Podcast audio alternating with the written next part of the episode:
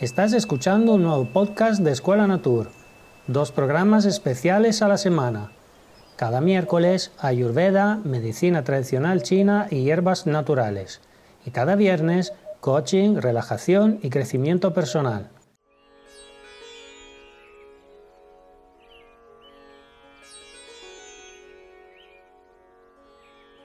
Hola a todos, bienvenidos a otro podcast de Escuela Natur. Ya sabes que quien te habla es Teresa Santana, naturópata y coach naturista, y te invito a visitar mi web escuelanatur.com, donde podrás encontrar más artículos relacionados con esta temática, vídeos, cursos y servicios que ofrezco.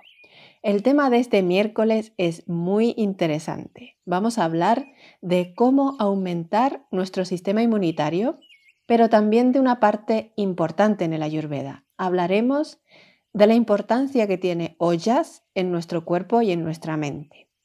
Seguramente no lo habrás escuchado antes. Ollas, que se escribe O-J-A-S. Pues según el Ayurveda, esta es la esencia de todos los tejidos corporales. Esta esencia tiene una naturaleza extremadamente sutil y es una energía muy pura y además tiene un rol importantísimo en la salud de, nuestro cuerpo. Algunas de sus funciones principales son la de generar energía vital, dar energía a los órganos y sistemas y también mantener a nuestro sistema inmunitario eficiente. Ollas tiene unas características más bien propias y está presente en nuestro cuerpo en cantidad y zonas determinadas, pero no siempre está en la misma cantidad. Hay, hay varios factores que hacen que se incremente o disminuya. Hay un texto clásico famosísimo en el Ayurveda, el Charaka Samhita, que dice que aunque los doshas, es decir, los biotipos, en el cuerpo sean fuertes y estén en equilibrio, sin ollas, nuestro cuerpo moriría. Así que ya podemos hacernos una idea de la importancia que tiene según el Ayurveda. Si eres una persona a la que le gusta esta temática, el Ayurveda, seguro que sabrás qué son los doshas o biotipos. De hecho, ya hicimos un reto depurativo teniendo en cuenta los doshas de cada uno también. Esto es bata, pita y kafa. El resto Puedes encontrarlo en escuelanatur.com. Allí tienes un formulario gratuito que podrás descargarte para conocer también cuál es tu dosha o biotipo. Pero, sin embargo, de ollas no se habla prácticamente y, me parece algo sorprendente debido a su gran importancia. Al igual que con los doshas, ollas está presente en todo nuestro cuerpo, pero el corazón es su sede concreta.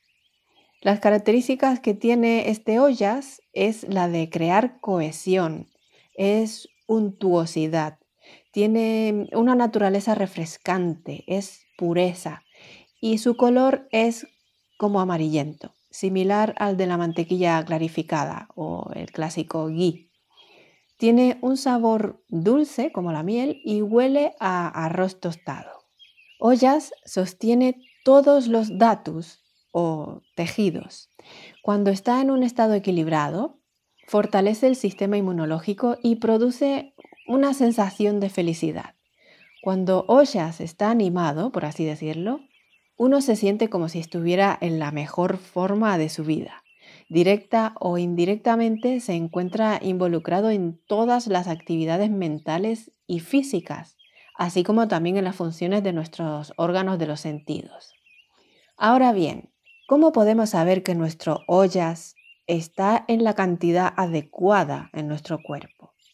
Cuando esto es así, que está en la cantidad idónea, el cuerpo es fuerte, con excelente resistencia, es estable, es flexible, con fuerte inmunidad, la piel es lisa y tersa, pura, reluciente, tenemos el cabello abundante, suave y con brillo, y nuestra cara tiene un aspecto calmado y sonreímos naturalmente.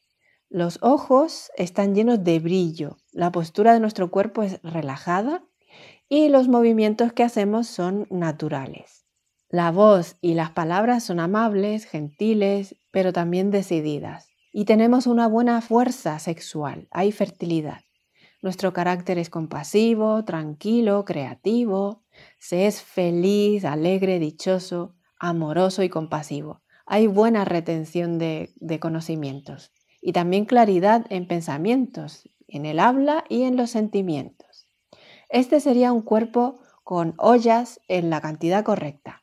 Seguramente ya más de uno dirá que sus ollas no están ni presentes, pero no te alarmes si es tu caso. Muchísimos aspectos de la vida moderna no nos permiten estar en equilibrio.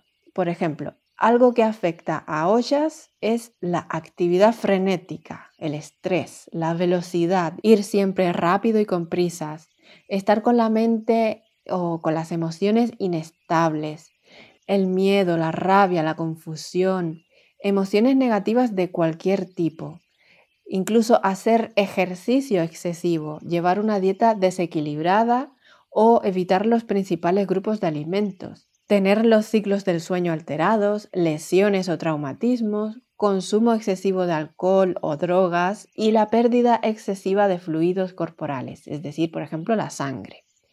Todo esto destruye ollas.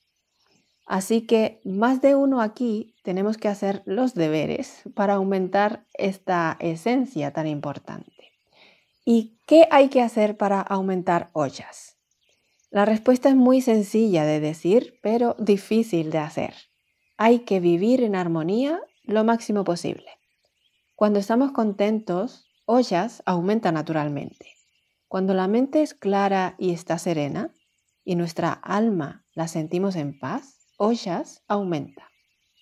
Cuando nos llenamos de amor, todo lo que aumenta nuestro estado de bienestar y todo lo que aumenta lo que en Ayurveda se conoce como Sattva Guna o Sattva Guna, incrementa nuestro ollas. Sattva Guna es encontrar un mayor crecimiento, lograr conseguir más plenitud, eliminar la negatividad, tener una gran capacidad para superar los obstáculos.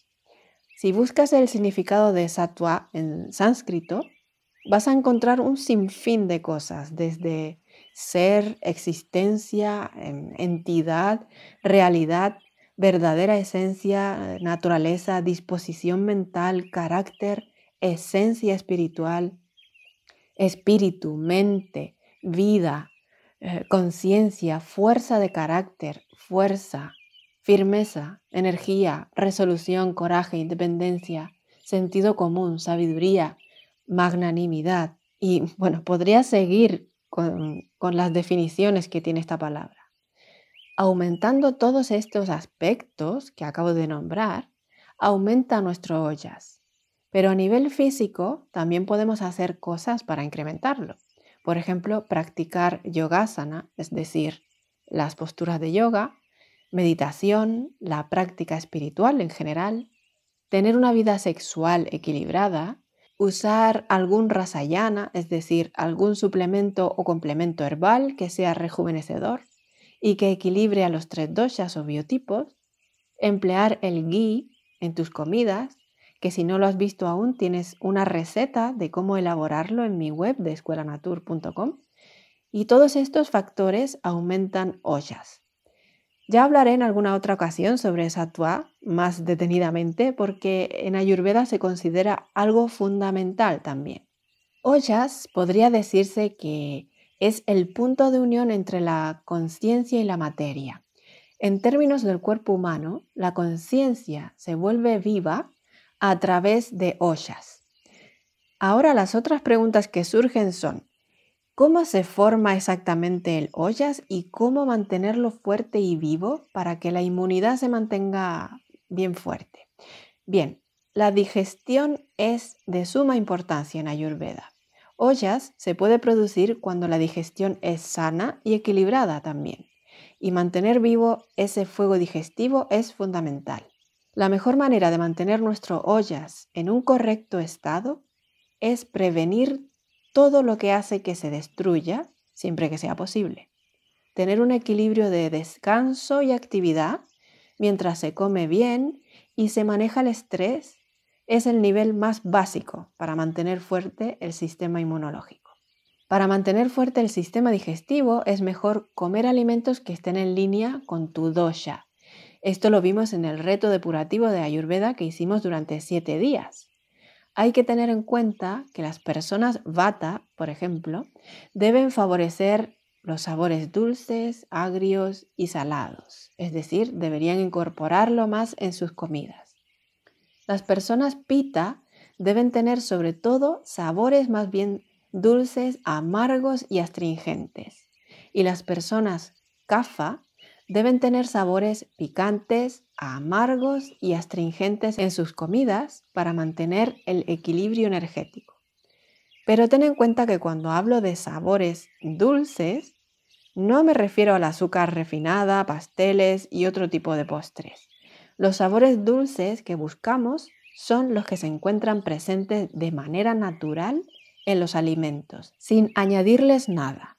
También para mantener una digestión fuerte es importante comprender los diferentes tipos de digestión según los doshas.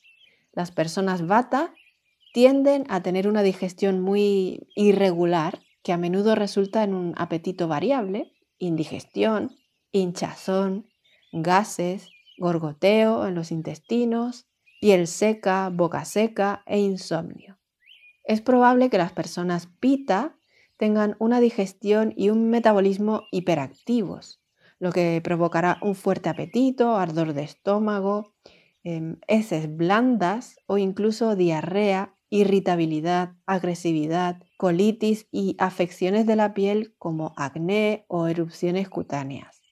Y las personas CAFA tienen una tendencia a una digestión lenta, lo que significa que tendrán poco apetito, sensación de pesadez después de comer, congestión, hinchazón, letargo, sueño excesivo, edema, retención de líquidos, aumento de peso e incluso falta de motivación. Esto es, por norma general, lo que se contempla en Ayurveda y hay que tener en cuenta que estos síntomas no son una lista exhaustiva, pero sí que ayudan a dar una descripción general de cómo los doshas afectan en la digestión. Además de utilizar el conocimiento de los seis sabores, la comida debe ser fresca y de temporada, sabrosa, agradable y satisfactoria. Esto es muy importante porque generalmente cuando se vive a dieta las personas se olvidan de estos detalles tan necesarios. Que tu plato sea sabroso no significa que, tenga que ser poco saludable. Puedes preparar alimentos que van acorde a tu dosha y disfrutar de ellos de forma satisfactoria igualmente. Así es como nos tratamos bien y nos sentimos felices. Los placeres de un buen plato que nos hace sentir incluso nutridos. Ayurveda recomienda también mantener al mínimo el consumo de alimentos crudos o que no estén maduros y que es mejor consumir alimentos que estén cocidos, pero no demasiado, es decir, que estén en su punto de cocción, ni crudo ni pasado. Esto facilita la digestión. También existen otras formas de mejorar la digestión según tu dosha. Si eres vata, necesitarás comer una cantidad suficiente de comida a intervalos regulares. Las comidas y bebidas deben estar a temperatura ambiente o más bien calientes y de preferencia untuosas y bien cocinadas. Para pita, las comidas deben consumirse a tiempo y sin demora, asegurándote de que tus platos estén tibios en temperatura o ligeramente más fríos. Deben evitarse los sabores picantes y los alimentos extremadamente calientes. Y para CAFA, los alimentos y las bebidas deben ser más ligeros, más secos y calientes. Es importante comer a horas regulares, pero se debe evitar los bocadillos, snacks y los picoteos con la comida fuera de horas. En Ayurveda se afirma que al mantener la digestión fuerte, la inmunidad de forma natural se mantiene fuerte también. Esto se debe a que el ollas es el resultado de una digestión equilibrada. Al evitar los factores causantes del desequilibrio y comer según tu dosha, estás ayudando a tu cuerpo a mantenerse fuerte y resistente. Otras formas de estimular la digestión y la inmunidad son mantenerse hidratado, equilibrar el descanso con la actividad, especialmente asegurándote de que duermes bien por la noche o manteniendo bajos los niveles de estrés. Durante estos tiempos de estrés e incertidumbre, Tus doshas pueden estar desequilibrados. Es lo más normal. Por eso te invito a que realices el test que puedes encontrar en mi web de escuelanatur.com para que conozcas qué dosha predominante eres, si eres bata, si eres pita o si eres kafa, y puedas empezar a implementar y a aplicar esta estrategia para digerir mejor tus alimentos y así mantener un sistema inmunitario saludable. En otra ocasión hablaremos más detenidamente de cada dosha y entraremos un poco más en detalle con los alimentos y sus energías según el ayurveda. Así que recuerda, bebe agua, duerme bien, come bien según los alimentos y formas de cocción y temperatura que le van mejor a tu organismo. Haz ejercicio físico sin dejar de lado el descanso. Diviértete, pasa tiempo al aire libre en la naturaleza y evita entrar en contacto con tanto estrés y ajetreo. Mi consejo es que intentes vivir un poco más despacio porque tu bienestar lo merece. Así que el próximo viernes vamos a hablar de un tema que puede serte muy útil también para lograr conservar a ollas. Veremos un principio filosófico perteneciente a una corriente taoísta llamado Wu Wei, que significa literalmente la no acción. Así que hablaremos del arte de la no acción pero no debemos confundirlo con el no hacer nada. Ya lo veremos el próximo viernes. Hasta entonces, recuerda que puedes acceder al test de tu biotipo ayurvédico desde la web de escuelanatur.com. Un abrazo.